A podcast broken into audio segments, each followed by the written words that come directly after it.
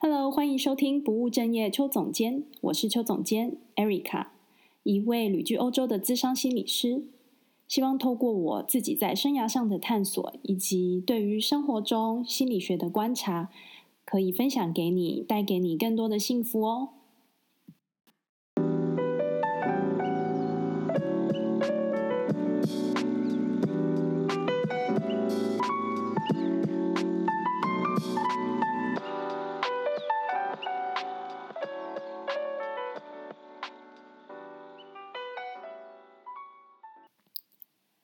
我是 Erica，欢迎你收听今天的节目，这是第四十集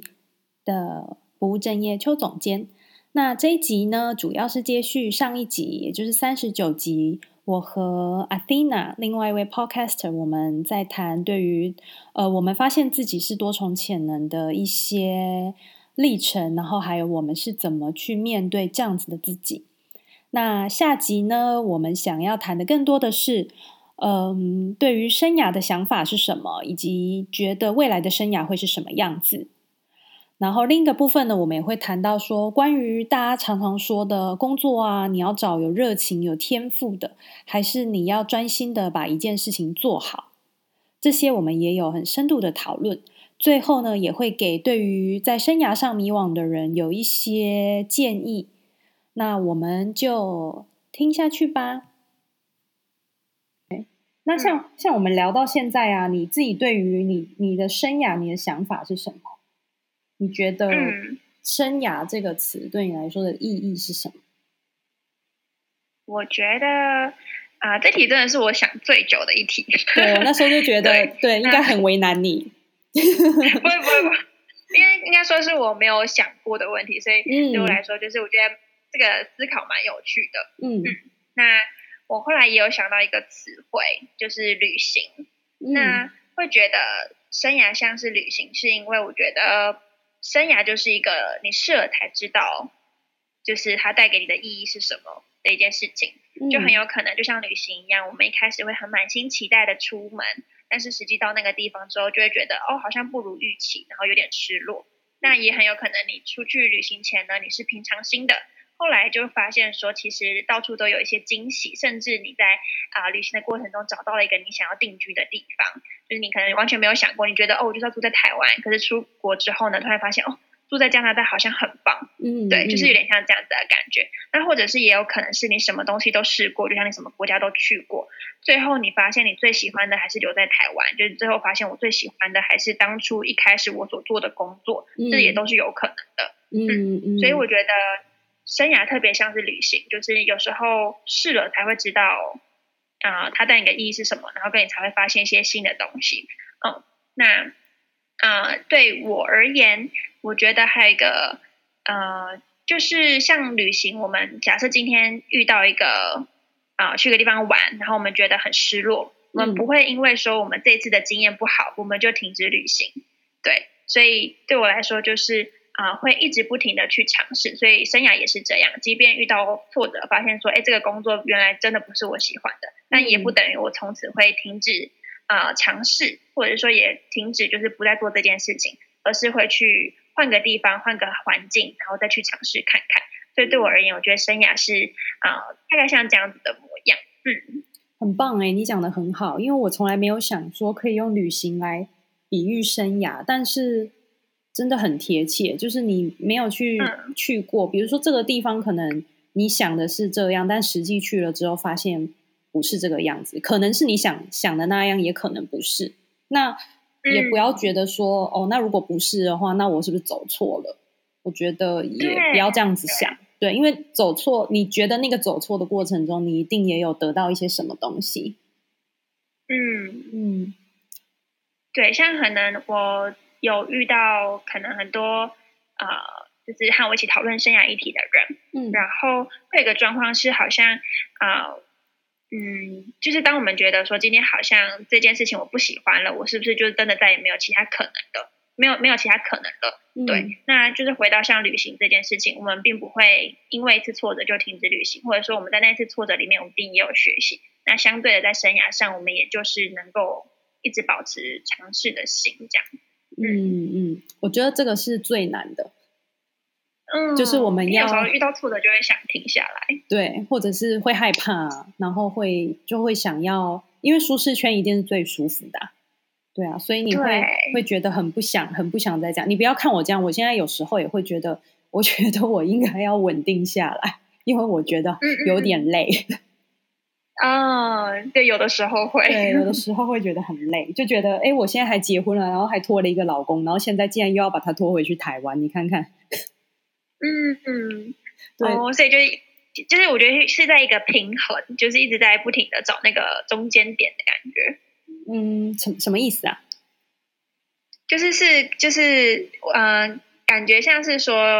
啊、呃，一方面我们可能会想要就是这种多尝试，但一方面也会想要稳定，就感觉对对对，它是一个在一直找就是找平衡点的一个过程嘛。嗯嗯。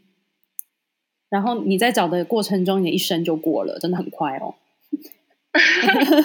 我现在有点害怕，在那边恐了。你还年 对，对我之前看一本书啊，他说说那个他是一个从上上班族，然后离职去做自由工作人。那他以前呢，可能很多的时间都会花在想工作这件事情上。然后我相信很多台湾人都是这样，嗯、就是你想很很多的工作占你的生生活里面的百分比，可能至少都有七十八十这样子。然后对，对，然后是他离职之后，嗯，然后他才想说，哦，他今年已经三十七岁了。如果人生可以活到七十岁而已，嗯，那他也只有一半了，剩下一半已经过了一半了。那他接下来的一半要怎么办的时候，我觉得当你从这个角度去想的时候啊，你就会觉得，在这剩下一半的人生里面，你难道不要去做一些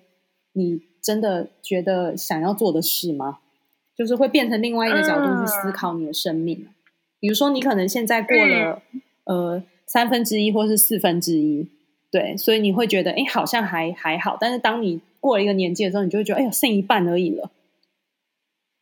嗯，对，就是会突然开始有点焦虑，然后焦虑了才会开始思考说，啊，天哪，那我还有什么事情是我这辈子想要做的？对，所以他就离职了。哇，没有啦，应该应该是说，他后来去做什么？他去做一个自由工作者，就是也是文字工作者。就是他可能本来是在公司的编辑这样，嗯，然后他之后去做了文字工作者，但是自由工作这样子。对，然后嗯，我觉得就是可能有一些生活上的变变化，或者是自己的心心态上面的一些变化的时候，你可能反而可以去找到对你来说最核心的那个价值是什么。对，嗯，有点像是像这次疫情让大家突然。也是都停了下来，对，然后我觉得这也是一个很好能够思考我下一步要往哪里去，然后可不可以重新整顿的一个好时机。嗯，对，就虽然是一个，我相信很多人都在这个疫情就是受了很多苦，包括我自己，大家也都是。嗯、可是就像你说的，他也是可以另外一个去思考，比如说我接下来的人生要这样子过吗？或者是我有没有其他的可能性这样子？嗯，那对于关于在找，比如说找，嗯，我不知道找工作或者是在生涯的路上啊，你会觉得很多人都会说你要去做你有兴趣、热情或者是是你天赋的工作，然后另一派是说，嗯、那还是呃，就像我们一般的专才一样，你觉得我们就是要专心把一件事情给做到好，成为一个专家。你觉得哪一个对你来说比较是你认同的想法？嗯，之前跟 Erica 聊到说，就是这好像是出自于那个《深度职场力》这本书嘛。嗯、那啊、呃，因为我自己没有看过这整本书，所以我就只是看它的大纲。嗯、那我觉得他所想要提醒的是，有的时候我们当太一直执着于说我要找到我感兴趣、有热情的工作时，我会没有办法把事情做好。对，而且就会一直在跳来跳去，好像一直没办法在一个地方生根。那这是这本书的提醒，就是我的理解。嗯，那我自己觉得这样子的提醒是好的，也是蛮正确的。但我会想要从不同的角度去看。假设说今天是呃，假设今天你是一个啊、呃，没有找到热情、没有找到兴趣跟天赋的人，嗯，那我会蛮认同像这本书说的，就是先专心做好一件事情。原因是因为像热情啊、兴趣这种东西是。是需要付出的，就是需要生根，需要去投入，你才能够慢慢找出来的，或者才慢慢长出来的。对，就是热情比较不像是可能有个东西在那边，然后你到处找找找，然后就找到它，嗯、更像是你深入投入之后，对，它慢慢的像发芽的状态一样长出来。它需要时间。所以如果说，嗯，对，需要时间，需要投入，然后需要有一些成就感的回馈，你才能真的意识到说，原来我对这件事情是有热情的。嗯嗯。所以说。如果是没热情的人，就还没找到自己热情兴趣是的人的话，我蛮认同先专心把一件事情做好。嗯、那另外一派人就是已经找到自己的热情、兴趣跟天赋，那就是分不同的假设情境。如果说今天他刚好找到了一个呃，就是能够让他赚钱养活自己的一个工作，那太好了，这是理想，就是一切都符合我自己的兴趣、天赋跟金钱需求。但通常呢，我们会。觉得辛苦的一个点，就是在我们并没有找到这样的工作，就是我们没有找到一个既符合我们热情、天赋跟金钱需求的工作。嗯，那我觉得通常这个时候啊，呃，要么第一个就是自己的能力还不足，所以才会说啊，呃，可能对方没有想到要雇佣你，就是你可能需要对，可能他啊，呃，就是对方没有想到能够雇佣你这样子。嗯，所以我觉得第一个是能够做的是提升能力，那就回到这本书说的专心把一件事情做好。嗯，嗯，那如果另外一种就是啊、呃，可能像出刚出社会的人，我觉得这一个阶段的人是特别啊、呃，金钱需求或物质需求是比较匮乏的，原因是因为才刚出社会。嗯，对。那这种状况，我觉得是如果一开始就很执着，一定要找到符合热情和金钱需求的工作，我觉得那是相对困难的。嗯、那这个时候，呃，我会更鼓励的是，比如说用策略方式的追求，一开始先去啊、呃，跟现实妥协吗？就是先去啊。呃让自己有一定的资金，那下一步呢，可能帮助你跳板，可以跳到一个同时符合你热情、兴趣跟金钱需求的一份工作。嗯、我觉得这样子会相对更嗯、呃、保险，这样子。嗯、所以说，嗯、呃，所以说就是嗯、呃，就是就是有点像刚刚我们说的，它并不是一个二择一，而是一个嗯，如果说今天有天赋，你找到你的天赋，找到你的热情，同时有一个可以。养活你的工作，我觉得这样真的是最理想。那这种情况下，我觉得追寻热情和天赋，我觉得是很棒的，嗯、而且生活也会觉得很快乐。嗯嗯，对。那会有这样子的一个呃疑问，或者是会有这样子的想说，到底哪一个选择比较好？通常都是出自于现在我们能力，或者是金钱状况，嗯、或是还没找到热情等等。嗯，嗯是。哇，你分分析的好好详细哦。对，嗯，就是对，就是对，不知道 Erica 觉得怎么样？我觉得很好，就可以，也可以直接，等于是给直接有有，比如说对生涯上面有一些迷惘的人，我觉得还蛮蛮有帮助的一个建议了。我觉得听起来，嗯嗯对，因为你特别讲到是当，因为就像你刚刚讲的状况嘛，就是一切都符合的，当然是最理想，但是那个非常的少，因为大部分的人可能都不是这样，嗯、可能都是我不一定找得到。我想要的，可是我又不知道我要什么。对，嗯，对。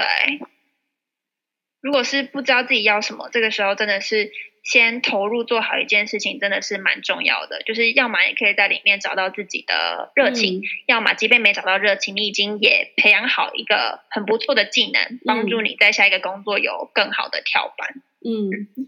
我理解，因为我我觉得对我来说吧，至少如果啦，你在找的过程中，就是你你真的不知道自己想要什么，我觉得至少要从你不讨厌的去开始，因为我觉得很多人应该都是一样的，就是你要问我说我喜欢什么，我可能说不出来，可是你问我不喜欢什么，我可能知道。对，所以我觉得至少先剔除掉那些你不喜欢的，那不喜剔除掉不喜欢的，表示剩下的可能就是你不讨厌的嘛。那就可以从不讨厌的里面先去试试看，嗯、对。啊、哦，我觉得这建议好棒哦，就是先从不讨厌的嗯开始，嗯、因为很多人会一直觉得说我要马上就找到我喜欢的，但这真的太困难了。对，因为当你完全不知道自己喜欢什么的时候，你又一直觉得我要找到喜欢的，真的是会非常焦虑耶。对。然后就会一直卡于为什么找不到理想工作，我觉得真的是蛮常见的焦虑。对，我，我忽然想到我自己的经验呢、啊，是我以前嘛，我嗯那时候大学的时候决定去念英文，其实对我来说就是一个我我算我挺喜欢，的一个一个算是一个科目，所以我就去做了。对，然后当然我毕业之后，虽然我没有当英文老师，可是我就觉得，但是它还是一个我喜欢的东西啊，我不讨厌的东西。对，所以我不会觉得我好像试了这个东西是错的。对，就是当你在那个尝试的过程中，我觉得只要你感觉到这个东西不会是。你就是死都不会想做。比如说，我现在来想，我就会觉得，我以前做过的生涯测验跟现在做的生涯测验，我觉得最大的转变是，啊，不是最最最大的相同点啦，是机械这些东西，依旧是我完全没兴趣的。嗯、对，嗯嗯嗯嗯，对。但是，呃，我可能喜欢的东西有一点改变，但是我不喜欢，这个就很明确。对，我不喜欢的东西真的超明确，我就是不喜欢。对，过了十年，我还是不喜欢。嗯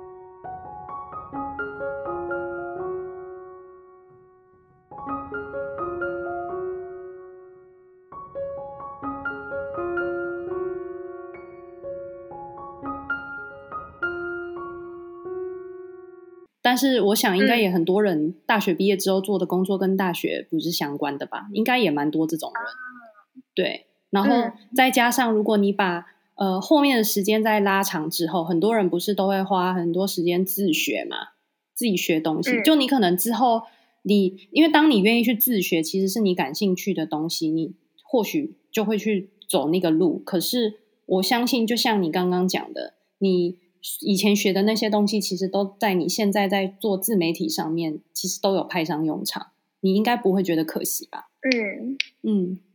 我觉得会觉得可惜的人呢，有一个点是他可能还没尝试去做过其他的事情，然后第二个点是可能他还没有发现他以前学的东西是怎么运用运用到之后的工作上的。对。但是，或是也不一定要是工作。嗯。我觉得很多时候啊，真的都只有谈到职业跟工作的时候，真的是会觉得很可惜。就是你今天学这些东西，你活着不是为了要来工作的。对啊，哦，说的好好哦。对啊，忽然间变成这样，你的人生课题就是嗯，对对啊，就是其实你只要所学用在生活，这也是一个有用，就不见得用在工作才叫有用。嗯，对，比如说啦，我们就说我们共同的专业好了。就是呃，心理心理学这一块，就是心理咨商。就是我们其实，在学的过程中，你不觉得很多时候都会觉得哦，因为我觉得我希望以后可以对个案有帮助，我希望对我的学生有帮助，然后我的治疗是有用的这样子。我以前会这样子想，我不知道你会不会。但是当我之后实际在生活中，我发现我可以运用在我家人身上，或者是运用在朋友身上的时候。我反而觉得这些东西对我来说是更有意义的，不是说哦，我只有工作上可以帮助我的个案。啊。我觉得我可以帮助我的家人啊，帮助我身边的人过得更好。我觉得那个对我来说的意义比帮助个案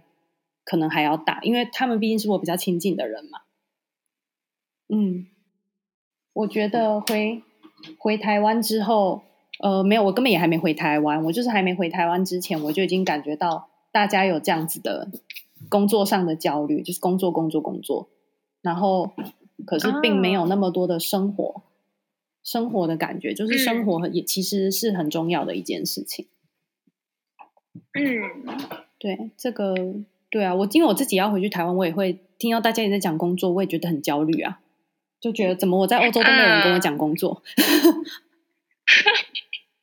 欧洲我非常能，就是非常有感，对，因为我之前也是短暂去过欧洲一小段时间，然后再回来，嗯、然后就是刚回来的时候真的是焦虑到爆，就是因为台北的那个速度很快，虽然可能跟香港什么日本比没有那么快，但是对我来说还是会觉得那个大家会很赶时间，然后赶绩效、赶效率，然后这个真的在我刚回来的时候会心里很压迫，嗯嗯嗯，然后会很希望说在这个。快节奏里面能够也享受生活，虽然我觉得这个平衡真的是在台湾这个环境下是很需要练习的，嗯、就并不是这么容易。对 对，因为身边的步调有点太快，或者身边的大家，嗯、呃，可能都是百分之八十的人都是很 focus 在工作上面的时候，你就真的要很提醒自己要去练习。对，嗯，对，虽然说可能别人会觉得，嗯，要练习练习很奇怪，但其实真的是当周围的环境跟自己想要的节奏不太一样的时候，嗯，真的需要一些调试。对，或者是可能要搬到其他地方去。有，我有想说，就是往南搬，听说就是越往南就是越慢活，我现在有点想要往南，就是过生活这样。对啊，我朋友都说我就是走路很慢，可是我发现我是。在不同的地方，我的步调真的会变得比较不一样。因为我之前待在伦敦嘛，伦敦也是步调很快的地方。我在伦敦的时候走路非常的快，因为我都要自己坐去坐地铁啊，上班这样子，上班迟到就是不行啊什么。因为伦敦地铁又常常有状况这样，或是公车，所以我其实走路都非常快。可是我就有发现，我回台湾的时候，因为我我住高雄嘛，我走路变得超级无敌慢的。嗯、对，就是像我以前在高雄的步调就是这个样子，哦、我不会把伦敦的步调带到高雄去，他们会觉得我有病吧？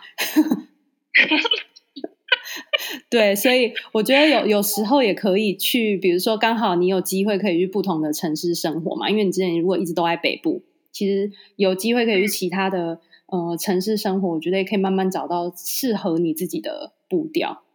嗯嗯，对，希望就是可以慢慢找到。就是工作生活比较符合我理想平衡的一个地方。嗯嗯、对啊，就是你的节目的那个嘛，就是呃理想就是要谈的这件事情。对，理想生活，嗯，就是正在研究中，自己适合的地方在哪。嗯、那那最后一个问题是呢，对于像你刚刚提到的在生涯上面迷惘的人啊，你会有什么样子的建议呢？嗯，我。觉得说，对于生涯迷惘的人，嗯，好，我嗯，我觉得说这个对于生涯迷惘的人，我会建议他们就是尝试不求回报的投入。嗯，那为什么会说是不求回报的投入呢？就是我觉得可能在生涯迷惘上最常见的是两种人，第一种是可能，呃，像我在大学时期，我们要跑活动的时候，很多人会去思考说这件事情有没有意义，有意义我才做。嗯，但是意义这件事情，有时候是你自己投入下去，你才会知道那个意义对你而言是什么。嗯、即便可能别人说这件事情没意义，对，我参与之后，我也会觉得它没意义。嗯、那有的人可能会觉得说，我一定要等到我先觉得这件事情有价值，我才投入。那这样子很容易有一个状况，就是会停在原地。嗯、所以。啊、呃，我第一个想到是对于这样子的状况，我觉得就是先啊、呃、尝试的去投入，然后先不求回报，不求意义，不求什么任何的价值，嗯，去做了就知道这样。那第二个，我觉得是有一些人会投入，但是呢，他会同时一直担心说，啊、呃，我得到我会我什么时候才会得到回馈？我什么时候才可以得到，比如说金钱啊，或是别人的认可啊，嗯，或者是能力的升迁啊等等，会一直担心别人给予的回馈。那这样子的情况就是。很容易分心，嗯，那在分心的状况下，就没办法很完全的投入你现在正在做的事情。那如果你没办法完全投入，你也很难的去判断说自己到底喜不喜欢这件事情。嗯，就举例来说，可能我今天只用六十趴的力气去做这份工作，因为我四十趴的力气都在关心啊，我的回馈到底拿到了没的时候，嗯，那因为你只用了六十趴的力气，那这个时候你发现你不喜欢。这个时候的不喜欢是真的不喜欢吗？还是只是因为自己没有投入一百趴，所以你还没有从中得到一些回馈感？所以这是我自己观察到呃两个状况。嗯，所以我觉得核心都是嗯、呃，如果今天真的是处于比较迷惘的状态。先不求回报的投入，然后可能好好做个一年两年，嗯、不是什么一两个礼拜，就是做个一一年两年。那有时候你回过头来看，才会慢慢发现说，原来过去我做的那一份工作，它带给我的意义是什么？那这个时候意义会自然而然的，就像热情一样，慢慢的长出来。嗯嗯，所以真的都是需要时间的，就是不能不能太急。嗯、对，嗯。对，有时候真的会蛮急着，希望看到成果，嗯，那这时候就会没办法好好的感受我到底喜不喜欢眼前这件事，嗯，或者是很急着看结果，所以你没有办法看到在这个过程中你可能学到了或者是享受到了一些什么东西，嗯，对，对，所以就是实际的去尝试。嗯。嗯，好，哎，我们今天聊的真的是很深入哎，我觉得关于生涯这一块，我觉得应该是我目前应该是跟你聊的最深入。没有想到一个年纪轻轻的孩子，对，好感动，结果聊得非常的深入，谢谢。对啊，然后嗯，我觉得我也很开心有机会跟你一起聊聊。嗯，嗯对，然后因为刚好我们就可以呃，算是一起脑力激荡吧，想一些想法这样子。嗯、对，因为刚好我们自己都是对于这个议题可能有一些想法，然后也会很想要去找一些答案，然后嗯，希望可以给别人有帮助这样子。我觉得这都是我们。可能在做我们自己的东西的时候，最大的动力吧。嗯，就是希望真的今天的内容，如果听了有共鸣，也希望就是对呃，身为听众是有帮助的，然后也对自己可以更有自信。嗯、其实我们这样的特质很棒。嗯，真的真的。好，那谢谢你今天的访谈。那之后有机会，我们一定要再合作。谢谢。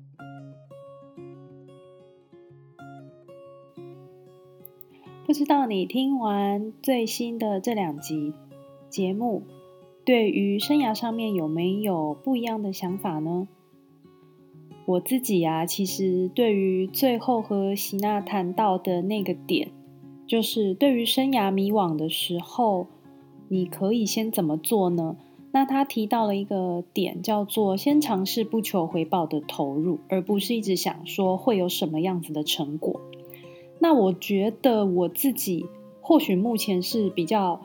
生涯有一个定向了，比如说我可能确定我接下来就是要回去台湾，然后做原来跟心理师相关的工作。我觉得这个或许才是我想要的。那我其实也不确定说是不是真的就会像我原来想的一样，呃，就真的去做心理师的工作呢？我目前的想法是这样，但是也实际要真的去做、去尝试之后，我才会知道，呃，心理师这个工作有什么地方是我喜欢，有什么地方是我接受，然后我也愿意持续做下去的。那也有可能，我尝试了之后，我发现，哎，我还找到其他的道路想要走，这也是很有可能。其实我自己也是很害怕的，因为就像我现在自己在尝试做。自媒体的部分，那我觉得在这个做的过程中，其实很难不被影响。我指的被影响是可能被数字影响，就是会担心啊，或者是会在意说别人会怎么看，呃，我发的贴文，或者是会怎么想，呃，我写的这些东西，或者是我做的事情对别人到底有没有帮助。那其实有时候在这样子的过程中，我就会觉得有压力，然后有时候甚至会觉得那干脆就不要做好了。但有时候又会想起，其实还是身边有蛮多人给我回馈说，他们喜欢看我写的东西，或者是他们从里面学到了一些什么。那也很有可能我写的这些东西，呃，别人看了，但是并没有给我一些回应，所以我可能会觉得很沮丧。但其实，在这个时候，我也告诉我自己说，当我们一直在练习着，你要去接纳自己，去，呃，不是去活成别人想要的那个样子的时候，我又忽然想到说，那如果我这么在意别人，比如说别人给我多少赞，或者是别人怎么看我的东西，或是多少人追踪我这些数字的时候，我其实也是把。对自己的认同放在别人身上，就是让别人来决定我的价值。我觉得这是我从今天，嗯、呃，喜娜她最后讲的那一段话，我觉得对我来说是最有启发的。那那个启发是，我觉得我只要，嗯、沉浸在我自己认为觉得想要带给大家很重要的东西上面就好了。那对于别人怎么去看这些事情呢，真的就不是我可以控制的。所以目前呢，我的想法也是，就尽量做好自己想要做的、想要带给大家的内容。那也还是会非常希望大家，如果有任何的回馈，都可以透过我的 IG 或者是脸书，就是给我一些回馈，因为我觉得有听众的意见给我回馈的时候，我会更有方向，知道说我自己做的是不是大家想要听的。那如果你也有在听这个节目的话，拜托拜托，你真的可以到我的呃信箱或者是脸书 IG，都给我一些回馈跟反应，告诉我你听的感觉怎么样，或者是有什么样子的主题是你未来还想要知道的，那我可以更朝那个方向去努力。那我们就下周再见喽，拜拜。